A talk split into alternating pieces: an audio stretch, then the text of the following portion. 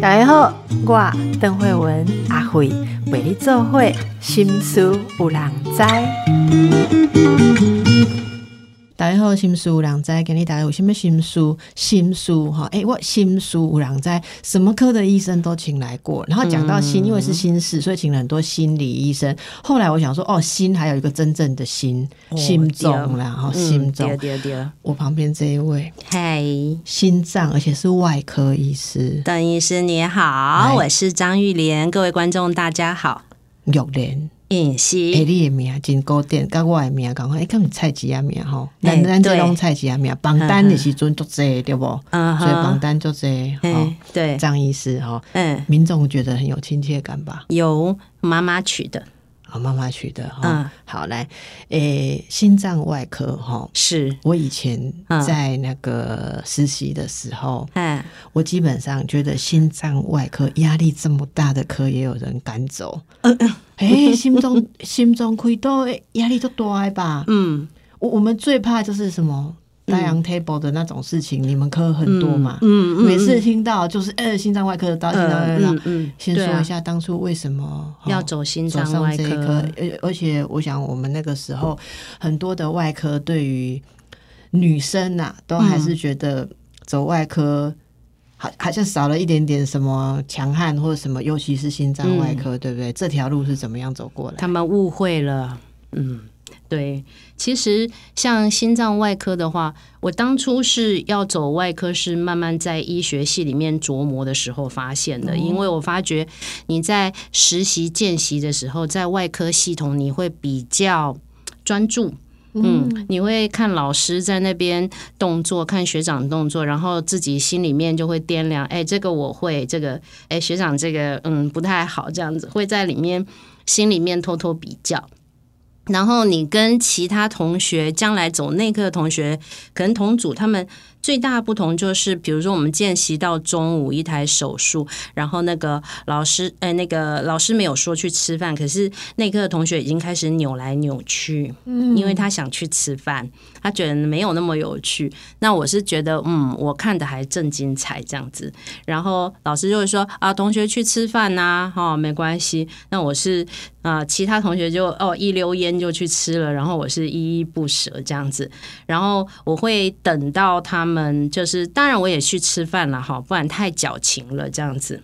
然后，但是呢，等到那个手术结束的时候，为什么我还会等那么久呢？因为我想要缝皮哦。嗯，所以呢，兴趣是那时候就展现的。然后那时候就是呃，跟同学，而且是另一个女同学，我们两个又很有兴趣，就觉得啊，缝皮好不一样。学长可不可以让我们试试看？然后我还记得我第一次拿那个持针器，然后拿那个弯弯的针的时候，我看学长用力，哎，好像很顺。可是我自己去戳的时候，就力气力道就不对，然后那个针就飞出去，然后不知道飞到手术房里哪个角落，然后护士去找，你就很好笑。然后你是一戳下去就发现自己有天分这样，因为我应该是一戳下去就知道我要走精神科。然后那时候我我跟我同学两个人，呃，很有趣哦。我们两个还会去买猪皮，然后钉在木板上。我们对，我们去我们同我同学外科的也有过这个历程。对，然后发觉嗯，猪皮好硬，不好缝。是，嗯，还是人皮好缝。然后，然后你就会等那个手术结束，然后就去啊，就去想要跟学长要个一两针这样子。所以应该就是对外科有兴趣。那为什么是心脏？哦，那时候就是上台北荣总一个机缘嘛，哈，我们南部小孩到台北荣总，我是在高雄医学大学当实习生的，哈，我是高雄医学大学的学生，然后我到台北荣总，我是听人家讲说台北荣总的外科不错，你可以去看看，然后我就想说我去面试，然后去，然后人家总医师如果是在台北荣总实习，人家都会跟总医师打好交道啊，第一个月拜托帮我排小儿外。帮我排一班外，这样子比较能够按部就班哦。那我们这个新来就不知道要跟谁打招呼，那就立刻被丢到最重的心脏外科去。而且我我还被丢了三个月，普通两个月大家就已经受不了，我还被呃新来的那个新上任的下一届的那个总总医师，他又排一个月，就是三个月。那其实那时候我在心脏外科的时候，我开始觉得哎，好有趣。我觉得那个呃血型动力学很吸引我，就是呃你手术后病人有这个很不一样的血型动力学的变化，这是其他的外科比较没有那么明显的。嗯，然后呃那时候很累哦，就是呃。晚上大概查房到九点十点了嘛，跟完一天的刀九点十点，然后开始打病历，然后打到一两点，嗯，才收工。为什么一两点你一定要收工呢？因为台北荣总两点到四点它是电脑重整的时间，你想也没得打，什么事没办法做，对，然后你就只能够回去睡觉。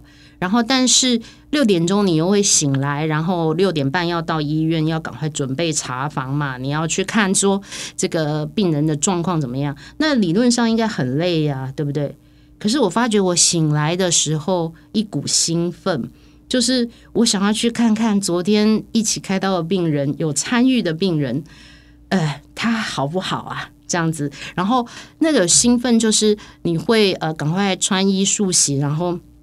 到加护中心去看看他胸管量怎么样啊，他好不好啊？强心针强不强啊？这些，然后护士顺便就是，哎，张医师，你来帮我们个忙吧，啊，盖一支啊，夹两支，他们都已经替病人照顾好，然后我就也是顺便我就会坐下来帮他们 key 几个 order，不管就是这是不是我的责任，我就一个顺水人情，我就会把这些事情做一做，我会发觉，哎。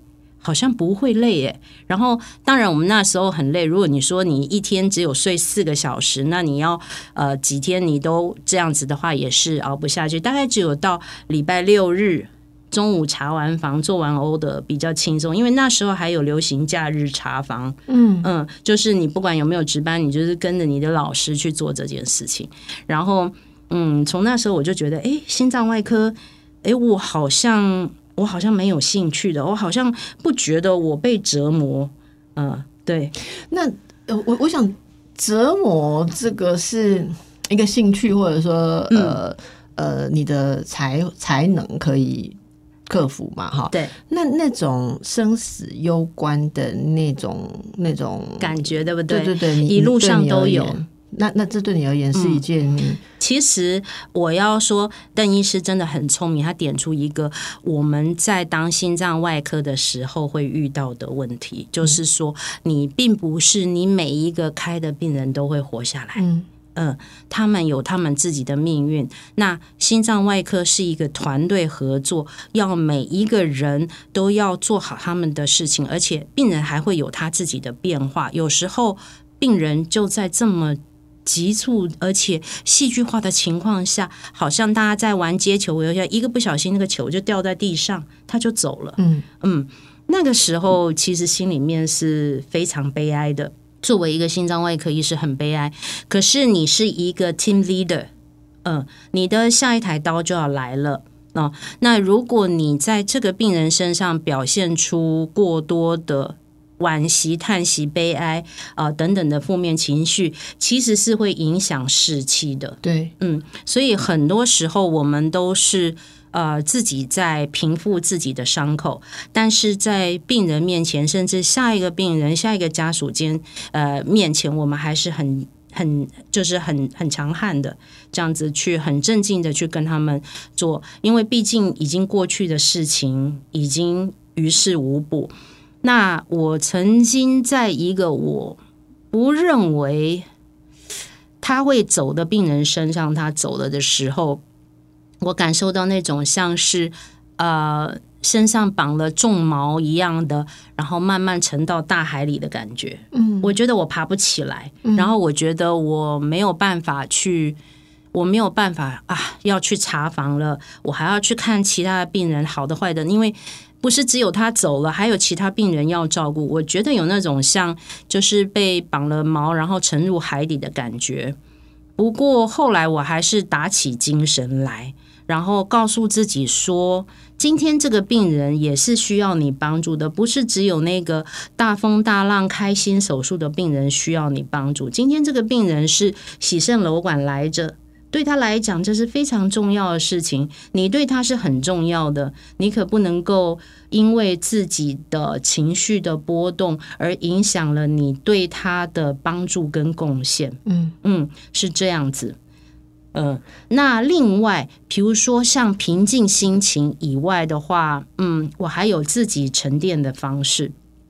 这个什么样的方式？这个可以跟各位分享一下。大家可能觉得呃，有看书、听音乐啊、运动等等的。那我的方式，我养了很多的小多肉。嗯，我的阳台上还有我的办公室，呵呵，这个不能够跟院长讲，就是都是很多很多的多肉。那我发觉他们就是能够给我一个。沉淀，然后冷静，然后转移我的情绪，然后让我想一些事情，计划一些事，让我的情绪做一个交托。你是说看着他们的时候吗？是，我还照顾他们。你知道多肉，大家都会误会他们是呃那个懒人植物。不不不不不，一点都不能够懒人，因为他们不是我们国家的植物，所以他们非常的。呃，你要去非常娇嫩，其实你是要去制造它能够生存的环境，就像你脆弱的病人一样。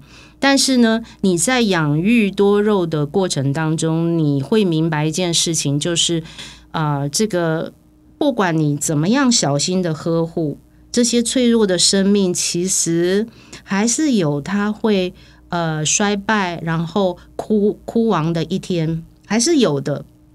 但是呢，他们借着子子孙孙还是可以再繁衍下去。但是这就是一个生命的循环。所以其实对于人生的话，我觉得有很多事情是不可控的。就像你种的这些小多肉一样啊，你希望我都已经给了这么好的肥料，还有水分，我都控制这么好了，我还吹冷气呢。对啊，他怎么就走了呢？对，但是每一株植物就像每一个人，他们有自己的命运，而且他们不是永远存在这个地球上的。那我们去呃观察它，享受它现在的美好，这样就可以了，好好把握就可以了。嗯嗯，我我是真的听到养多肉可以来平复心情。这件事的时候，觉得非常的新鲜，因为如果你说任何的植物，我都更能想象哈。真的吗？多肉植物，我我不会觉得它是懒人植物，我觉得它世界上最难搞的植物。是为什么它最难搞呢？嗯，因为在我的经验里面哈，我觉得有一些植物。好，我随便讲一个黄金葛好了哈，黄金葛养的要命，舒压的植物，嗯，对，就是你就是给它大量的水，嗯，好，有土就有土，没有土插在水盆里面也 OK，它也活。然后呃，反正啊，或者是说什么像兰花类的，对不对？好，它它是气根在空气中吸收我们台湾的湿气，嗯，你就算忘记它一段时间，它也还在那边嘛。我养过最不舒压，搞得我所有的压力都。被激发起来的，就是有一年同事送了我一盆组合的多肉。嗯，为什么同事送我多肉呢？因为他们误会我很忙，所以要送我懒人植物，所以就骗我说只要那个石头。干了再滴水，然后每次只要一点点，我就照着这样做，根本就不会活。我就知道这骗人的，这东西假装成不需要人家的照顾，可是它估摸的要命。是啊，我就觉得就像你讲，所以我就把它那个漂亮的组合把它挖出来，因为那个盒子好看不重用也不排水。对，我就去找了书之后，把它一颗一颗长得像高丽菜的、长得尖尖的、长得刺刺的，我就一颗一颗把它分开，都弄好盆子。我跟你讲。我真的很想骂一句粗话，嗯，有够难养，嗯，每一株你仔细去查。它需要的像你讲温度，谁会知道多肉多肉不是仙人掌吗？仙人掌还要吹冷气，这你就是内行的人才知道。我那时候不知道，我以为它就越热越好。然后呢，水多也不是会烂根，嗯，少也不是，它还是。我第一次看到它枯掉的时候，我想说，我明明三天前才有滴水，为什么会枯死？原来是烂根。所以就是水多不行，水少不行。好，我真的觉得一个心脏外科医生平常折磨自己还不够，还要去养多肉，真的。是这个人有特殊的才能，他有启发啊，对呀，其实就是，其实就是像你刚刚讲的，你把那个植物的盆子，你以为对他们很好。然后其实它不排水，那你把它拆开，那其实多肉种类太多了。对，叶子薄的跟叶子厚的，青锁龙属的跟莲花掌属，它们每一个抗晒的能力不不一样，然后它们储水的能力也不一样。叶子薄的肯定你要多一点水。开土要多一点。我我们这样子，哎，我们怎么讲到多肉去？真的可以再多肉聊两期？不行不行，的是心脏外科女医的机智生活。对对对，我的书，我的书了一个机智生活里面的养多肉的时候，反映出你的这个井井有条，然后呃，这个。用爱心灌溉不同的东西，嗯的这样子的一种耐心。说到这个哈，我想讲适性。是说到这个要先进广告，再回来适性而为。好，今天访问张玉莲医师。张玉莲是心脏外科医师，是卫福部桃园医院。嗯，那你出了一本书，叫做《心脏外科女医》。的机智生活是从医学知识、高龄照护、家人相处、医病关系、职场霸凌到如何爱自己的真心分享，应该就是嗯你的生活观察、生活智慧。对，然后我们刚刚其实又番外多一章，还有你的植物生活。哎，对啊，可以在续集里面多写一点，大家也会看到这个心脏外科女医的机智生活。哈，嗯呃，先跟我们说一下这本书啊是什么样的机缘写出来的。其实我大概从年轻的时候断断续续的都有在写东西，但是呃那时候没有出书的打算。那时候是跟诶一个外国的朋友分享，那我们是用 email 的方式，然后用英文的方式，就是分享我在呃行医的路上我遇到一些人跟事。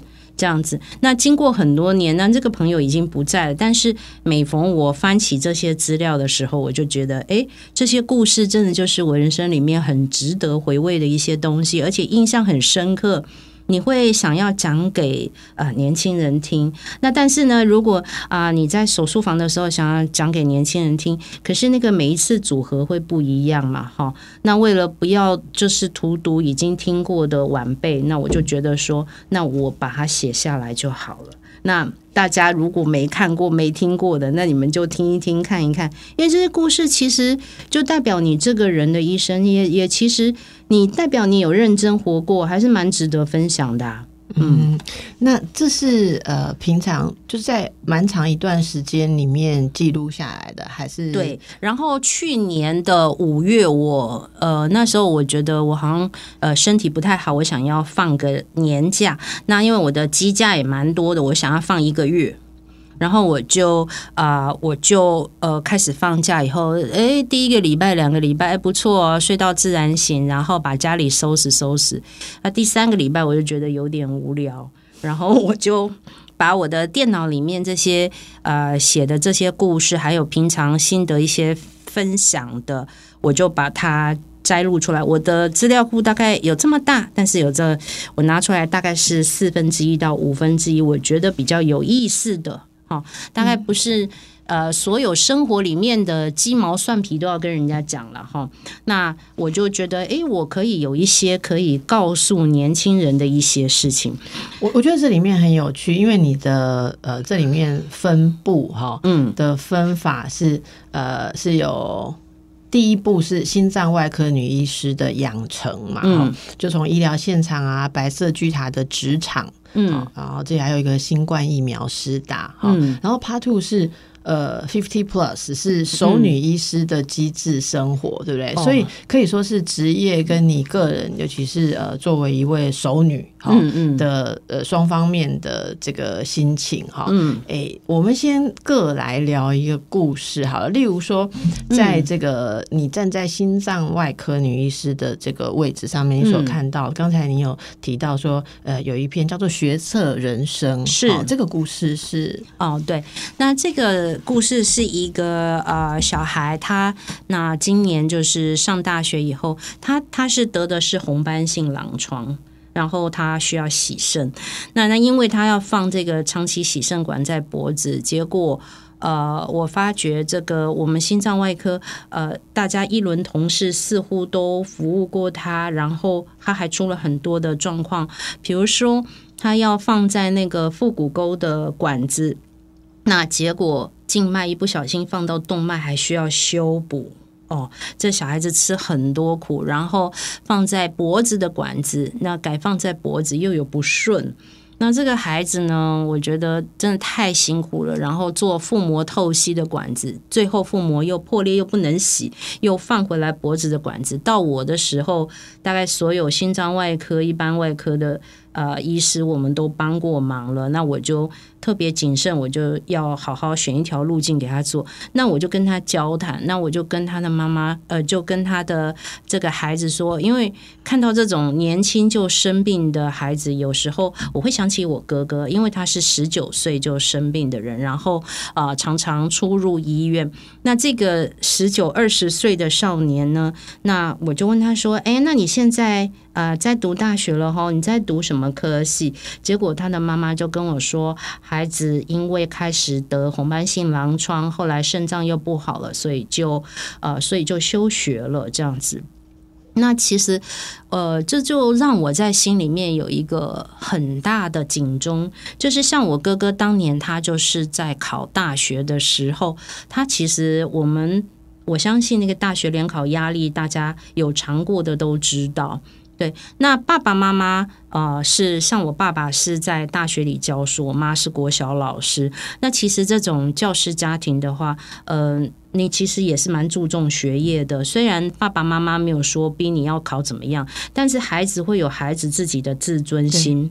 对，这个不是说父母有给孩子什么压，呃，不给孩子压力，孩子就不会有压力。反倒是我们这些呃做父母的要去学习怎么帮他们。排解跟释放压力，这个很重要。然后就觉得，哎，这个自体免疫疾病得到，呃，红斑性狼疮也是。那像我哥哥得的溃疡性大肠炎也是。你通常就是在压力大的时候，免疫力会乱掉嘛，哦。那所以这个时候我就觉得，呃，这个这个两个故事就是非常的类似。那另外我还有一个姐姐。他是在考完大学，他大概考了考了重考了一两次以后，他考上台大。那开始进去就读的时候，他就适应上非常的困难，然后诶，他就得了躁郁症。我觉得这个呃，读书对孩子们的压力还真不小，这样子。所以我在。治疗这个孩子，除了特别用心以外，其实我的感触也是特别多，因为相当于他的年纪常常会让我想起我那个已经先走掉的哥哥这样子。然后呢，然后我自己在看门诊的时候，其实我虽然是心脏外科医师哈，可是呃，有很多病人其实他们来看心悸。哦，那我们排查的结果，一会要做这个心肌灌注扫描，一会要做心电图，一会要做那个心脏超音波。但是这些大的项目做完以后，其实他们是没有太大的问题。好，那你其实我后来就越来越有经验了啦。哈，呃，心脏外科门诊不只是看心脏，还要看心情。嗯嗯，对，在你。排完检查，看完呃第二次、第三次回诊，这个病人跟你比较熟以后，呃，你跟他聊一聊，有时候会有时候会聊出他们的心事。哎，所以这些问题不会先去看心脏内科吗？会直接到心脏外科去？哦，他们可能看到那个门诊表上面心中能 A G。然后就进来啊！这个医师呃挂号又不用等太久，因为我的病人也没有很多啦哈。然后结果他觉得嗯，今天应该可以拿到药，而且快一点，他们就进来了。反正你们心脏不管内外科都懂心脏，就是对。起先我也是，对起先我也是想说，哎，这不是来开刀，你你要去挂那个心脏内科门诊。后来我想说，我隔壁心脏内科门诊那几个都已经。那个人龙不知道排到哪里啊，焦头烂额。我还是哎，对我还是帮忙一下。我又不是不会排心脏超音波，反正心脏超音波他们做啊。对，然后我就跟这些病人开始聊起来。我发觉不管是任何年纪，哎，他们都会有一些压力，自己不太能排解的焦虑，这些就会引起心悸。那尤其呢，像我就发觉，呃，这个快要现在学测是呃，现在是属于大学是学测嘛，哈，大概是一月份的二十二、二十三这几个日期。你知道为什么我家也没人考学测？我这么清楚，因为其实在这之前，这种年轻的孩子们他们会来。会被爸妈带来门诊，嗯嗯，他们有压力的，那他会说心悸，他的症状表现是心悸，那爸妈也许平常就在看我的门诊的，把他捏来了哈，那我就是我我看到这么年轻的孩子，我就知道可能没有什么，你听医生心脏大概就知道他也没有什么心脏就是呃生理结构上的问题。那我还是会照常把这些 routine 的检查给他们好好排了，让他们安心。然后之后，呃，看到安心了，我们都确定了，然后我们再来聊说啊，最近怎么样啊？哎，渐渐的孩子就会。呃，就是要考大学，他好像最近睡得都不好。有时候是妈妈开口，那孩子有时候呃，因为就是压力很大、很紧张，他们是说不出任何话的。那其实我很懂那种感觉，因为我觉得我知道那个感觉是会把人弄受伤的，你的生理会改变的，所以我就会跟他们轻松的聊一聊啊。那我这个求学的路上，我是怎么过来的？我会聊一些轻松的话题，那还是要告诉他们，因为我们大部分养成的过程就是爸妈会告诉你说啊，你不用管这些，不用管那些，你尽量读书，你考好，那你想选什么科系哦，都可以选得到。嗯，我们是不是都这样长大的？可是我发觉孩子们的彷徨在于一，我不知道我会考多好；第二。我不知道我要什么科系，我要什么？我们在这个成长的这个路上，可能都没有去想过其他的大人是怎么长大的。那我会变成什么样的大人？我要用什么样的途径？所以他们在可能没有选择，不知道有其他可能跟选择的情况下，变得自己的路径会。会给自己受限的很狭窄，然后会很恐慌，所以这个时候我会跟他讲说，其实一条道路上你可以慢慢走，边走边看，就像我当年一样，我会告诉他我在医学系的时候，哦，我怎么样去找我的兴趣，我也是跟着大家读着读着，我觉得压力好大，而课业好重，我好像在没有在做学问，但是读着读着，我去实习的时候，我就发觉，哎，这个好像我可以。嗯，那然后你也可以进了这个学校以后，如果你发觉这个科系大致上不是你喜欢，你也可以看看别人在做什么。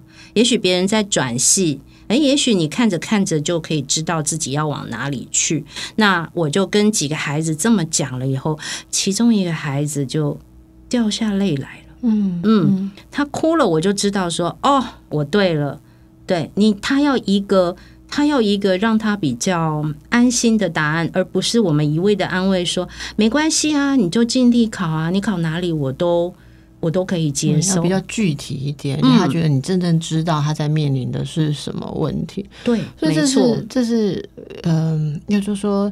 因为心脏，像你刚刚讲心悸，的确是有压力的时候会反应的一个典型症状啊。其实，其实很多的疾病都会。那天访问那个肠胃科的权威医师啊，然后他竟然聊到说，他觉得以前最常看的病跟现在最常看的病不一样。然后他一说就说，现在最常看的病是肠燥症跟胃食道逆流，所以他说看一看就是要跟人家聊心事哦。我觉得现在真的是大家都有这样。所以我觉得这个部分，其实大家可以在张医师的书里面看到很多很细腻的观察。哈，也许会看到，呃，身体不舒适、身体不舒服，这个其实你渴望医生看到你的不是只有那个器官、那个生理的状态。对，如果医生能够多看到我们这个不开心的器官背后的一些状态哦，有时候会觉得整个身体被串联起来，不再只是心脏归心脏、胃归胃哦，然后肚子归肚子。身心身心是一体的，真的，我觉得现在的医学其实分科之后，要重新每一个每一科的医生都要有这个把人回到一个整体的的能力，真的。的是蛮不容易的哦，所以我们就看到很多这个部分。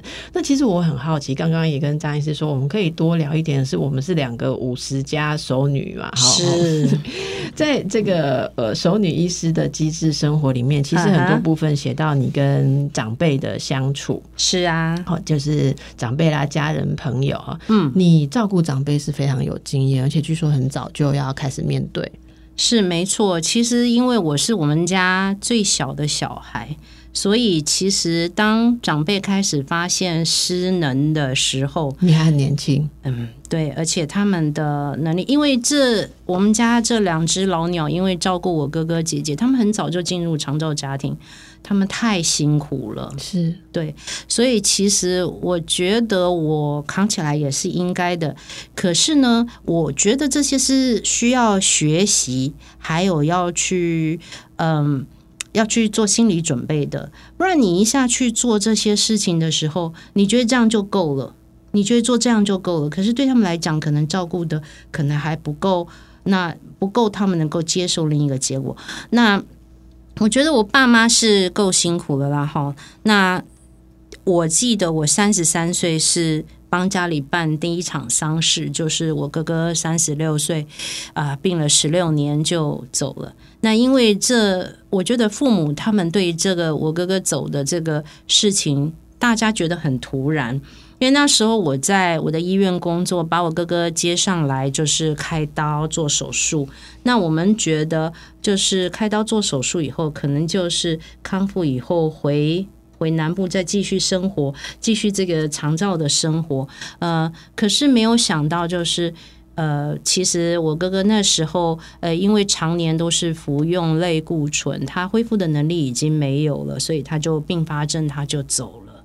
这样子，那我们都父母是很惊讶又很哀伤，那他们就沉浸在这个沉浸在这个悲哀里面。那我发觉，哎，好像没有人对于这个我两个礼拜以后要上班，那没有人好像对于这个办丧事有一点行动。那我就主动就去找这个呃办告别式的资源，去找教会，然后就开始办这个丧事。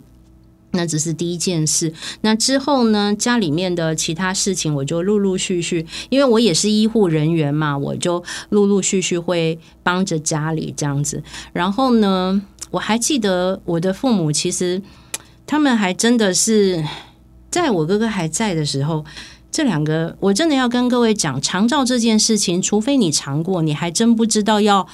花那么多钱，花那么多体力，然后你的整个人被绑住，然后你哪里都不能去。对对，然后你的工作也受限，等于是说家里面的收入减少，而且花用会增加很多很多。我的爸爸妈妈，嗯，我记得我第一次出国是二十三岁，跟着同学们去闯荡的。那我的爸爸妈妈，呃，第一次出国是我。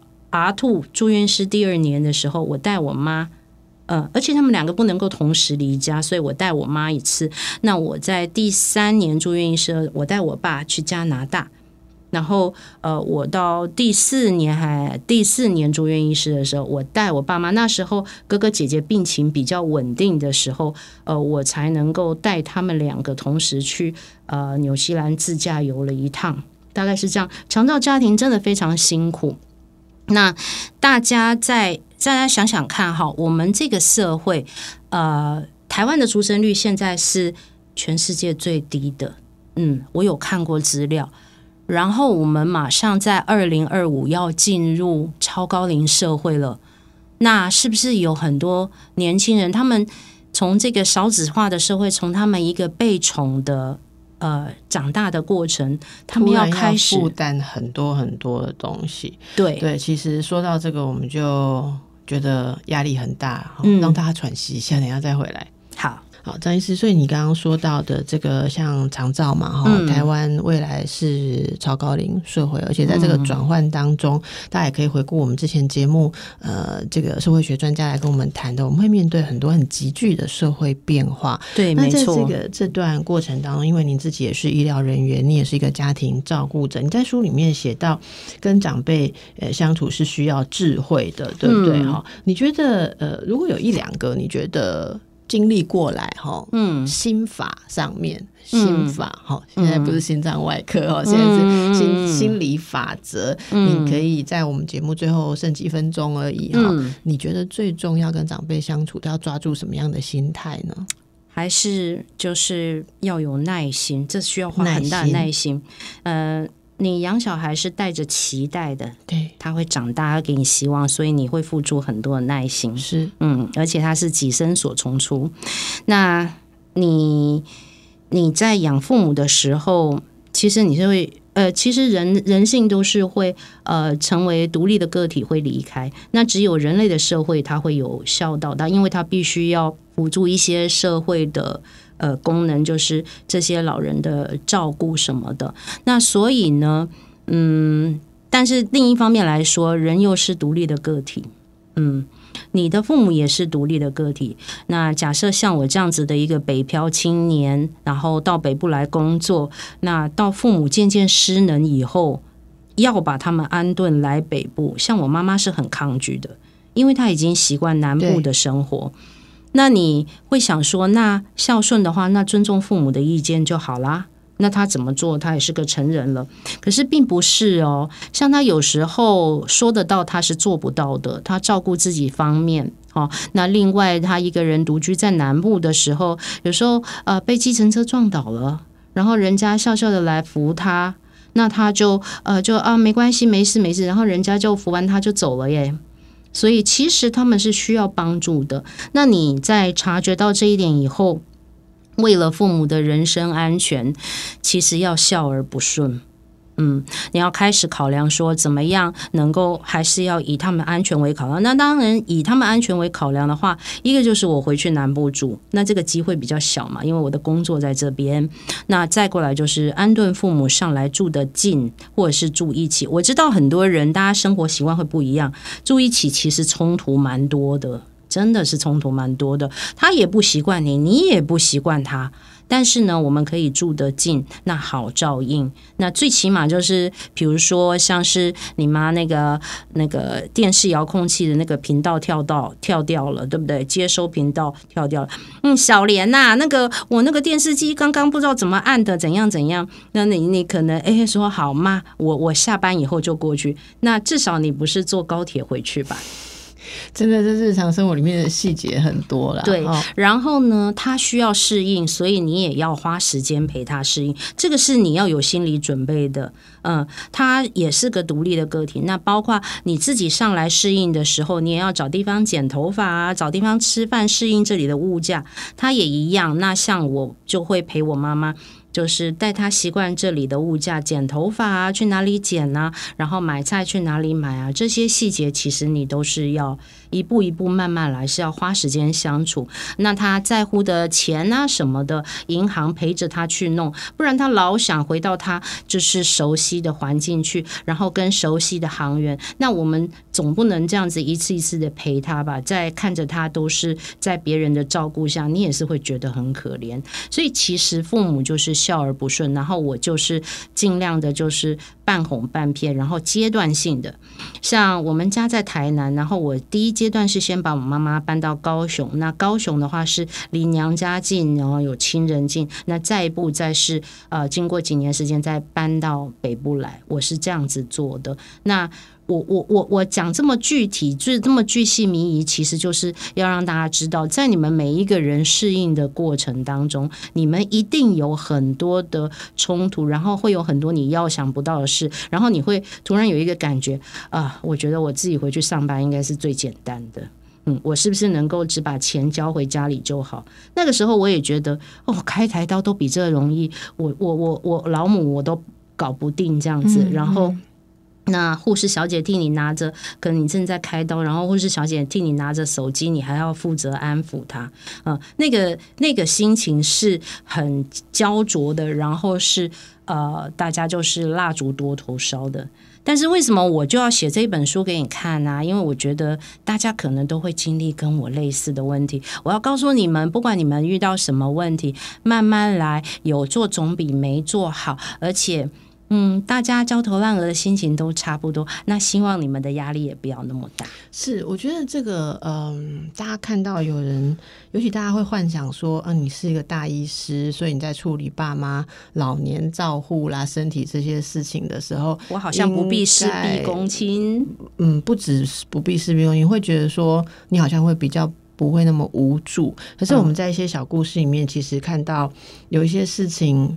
即便医疗你都知道该如何处理，即便你一眼就知道他们是什么身体问题，对。可是长照的辛苦不在于你知道问题，而在承受那个问题。所以这里面我们也看到了一样的一个承受了。对所以这是大家觉得最最有共鸣的地方。对呀，我在那个我妈面前，我就觉得我是那个食物链的底端。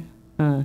对，我在他面前，我真的是那个话讲的都听不进去，然后他还会呃不停的跳出各种问题，然后呢，在你准备答案给他，在告诉答案之之还没讲完的时候，他已经在讲下一件事。对，所以大家，我觉得你今天讲就是最后这个这一句话，就给大家很大的安慰。很多人会以为说，嗯，父母不听自己讲的是因为认为自己不懂。我跟你讲哦，你就算是心脏外科大医师，你跟你妈妈讲怎么照顾心脏，他还。还是不会听啦，一样啊，不会的，不会的，每个人都是独立的个体。加恐怖，而且总有一种那种内心的那种情绪的时候，不是讲道理的时候。对，不是。呃，张医师啊，怎么样这么有机智？可是跟大家一样的在生活里面，然后大家来看这本书，就可以知道，而且得到很多新的知识。新有有有，至少知道没有人一，至少知道你我跟你们一样惨，不孤单不孤单。